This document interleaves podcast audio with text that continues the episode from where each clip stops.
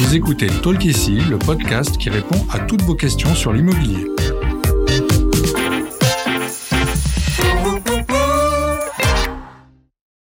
Je suis Audrey, content manager chez Bien Ici, et je suis accompagnée aujourd'hui par Daryl, commercial spécialisé sur l'immobilier neuf. Bonjour Daryl. Bonjour Audrey. La construction immobilière reste parmi les activités ayant l'impact carbone le plus important. Des efforts sont pourtant faits au quotidien et nous allons parler de l'une de ces démarches pour construire plus vert, les écoquartiers. Alors pour commencer, Daryl, est-ce que tu peux nous expliquer qu'est-ce qu'on appelle un écoquartier? Oui, bien sûr. Euh, la démarche écoquartier, elle est née en 2012 et en fait, elle résulte de discussions du Grenelle environnement de 2007 et de la loi qui a suivi. À cette occasion, de nombreuses discussions euh, et décisions politiques avaient permis de définir les grandes lignes de l'avenir écologique de la France, notamment pour la réduction des émissions de gaz à effet de serre, de l'amélioration de l'efficience énergétique et la restauration de la biodiversité. Euh, en clair, Écoquartier va mettre l'accent sur la nouvelle manière de concevoir, de construire et de gérer la ville dans un but durable. Autrement dit, comment répondre à la demande de logement tout en maîtrisant l'utilisation des ressources et la production de déchets à long terme? D'accord. Concrètement, à quoi ça ressemble un écoquartier Dans le mot écoquartier, on va retrouver donc la notion de quartier et d'écologie. On va donc parler d'un projet concernant toute une partie d'une commune et pas uniquement un immeuble. D'accord. Dans un écoquartier, on va donc trouver des bâtiments qui font entre 3 à 4 étages, qui répondent aux exigences les plus hautes en termes de consommation d'énergie et d'isolation. Euh, il n'est pas rare d'y trouver des constructions en ossature bois ou en matériaux recyclés. Oui. La mixité socio-économique, culturelle et générationnelle y est également fortement incitée. Les habitations, les commerces et les entreprises y sont mélangés pour dynamiser la zone et également pour permettre aux populations de se rencontrer. Les espaces verts et les terrains de sport ont également des places privilégiées. Donc on n'est pas juste sur des bâtiments sur lesquels il y a des habitations et chacun fait sa vie. C'est pas un dortoir. Quoi. Voilà, exactement. Euh, au niveau local, euh, du coup, euh, les habitants sont incités à utiliser les moyens de transport doux.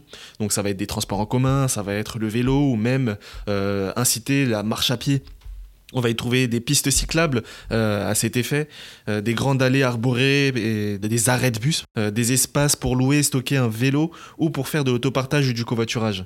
Oui, on, fait peu de place à la voiture, mais on peut quand même la partager. Quoi. Voilà, c'est l'idée. Il y a un effort supplémentaire qui met en place également sur la maîtrise des déchets, les réseaux de recyclage courts et la récupération des eaux de pluie voire la production locale d'énergie, le plus souvent avec des panneaux solaires installés sur les bâtiments. On y trouve donc une volonté forte de préserver ou de réintroduire la faune et la flore locale. En raison de toutes ces particularités, les nouveaux habitants d'un écoquartier bénéficient d'un véritable accompagnement pour bien intégrer le fonctionnement du quartier. Ok. Qui décerne le label écoquartier? Alors, chose à comprendre, c'est que le label écoquartier, c'est pas une récompense. Euh, c'est un véritable engagement qui nécessite une longue réflexion. Donc ce sont les collectivités territoriales, les aménageurs, parfois même des collectifs de citoyens qui sont à l'origine de la demande de labellisation. D'accord. Ensuite, le dossier est repris par des experts, des commissions régionales et nationales qui accordent les différents labels. Parce qu'en réalité, le label il dispose de différents grades correspondant à chaque phase du projet.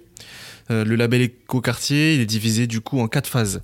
La première phase, c'est la signature de la charte écoquartier, qui comprend donc 20 engagements encadrant des critères de cadre de vie, euh, de développement territorial, d'engagement pour l'environnement, du climat. Ensuite, on a la deuxième phase qui est le démarrage des travaux. Euh, la troisième phase qui est euh, la livraison, donc fin des travaux et l'expérimentation pendant une période d'au moins trois ans. Et la dernière phase, c'est la validation et donc la confirmation du label écoquartier. D'accord. C'est le diplôme, quoi. Voilà, c'est ça. Euh, donc les signataires de la charte ne disposent d'aucune aide publique, mais l'État propose un accompagnement gratuit avec des formations, des conseils à chaque étape du projet. Euh, on peut trouver plusieurs informations, même toutes les informations sur écoquartier.logement.gouv.fr. Est-ce qu'on a un bilan de cette opération? Bien sûr. Depuis la mise en place du label, euh, donc il y a 10 ans, plus de 257 000 logements durables ont été construits ou rénovés en accord avec les principes du développement durable et de bonne gouvernance. Euh, donc euh, en 2022, aujourd'hui, 14 euh, écoquartiers sont titulaires du label étape 4, soit l'étape la plus haute. 74 sont à l'étape 3 et 210 sont à l'étape 2. Oui, donc le projet prend de plus en plus d'ampleur. Oui, oui, clairement. Euh, et même dans ce sens-là, au niveau, au niveau social, dans ces écoquartiers-là, 52% des logements construits ou rénovés, euh, labellisés donc 2, 3 ou 4, on ne parle pas de, de, l'étape 1 qui, sont, qui est vraiment la signature de la charte, euh, donc 52% de ces logements-là sont des logements sociaux. Et donc au final, tu vas pouvoir répondre à notre question, vivre en écoquartier, ça change quoi? Bah, Ça change beaucoup de choses. Du coup, puisque euh, quand on vit en écoquartier, on va s'inscrire dans une démarche écologique au quotidien. Donc ça va être en termes de transport, où là on va encourager tout ce qui, est vert. Tu me diras, c'est le principe de l'écoquartier. euh, même au niveau de la consommation énergétique, euh, c'est un engagement qui va être local, puisqu'il y a cette part de recyclage de déchets et de matériaux qui va être encouragée. C'est un engagement qui est environnemental, avec euh, l'utilisation de matériaux recyclés, de la restauration de la faune et la flore locale. Et c'est vraiment une, une démarche dans laquelle on va s'inscrire sans y penser finalement, puisque le seul moment où on va penser à s'inscrire dans cette démarche, c'est quand on va décider d'y habiter dans ces écoquartiers. Oui, parce que de toute façon, tout est facile, donc euh, on n'y réfléchit plus. Oui, voilà, c'est ça. C'est c'est naturel en fait. Et euh, puis, étant donné qu'il y a des, des commerces et tout, tout, tout un ensemble de choses qui, qui, mis en, qui est mis en place pour que les coquartiers puissent vivre, bah forcément, ça encourage la mixité sociale.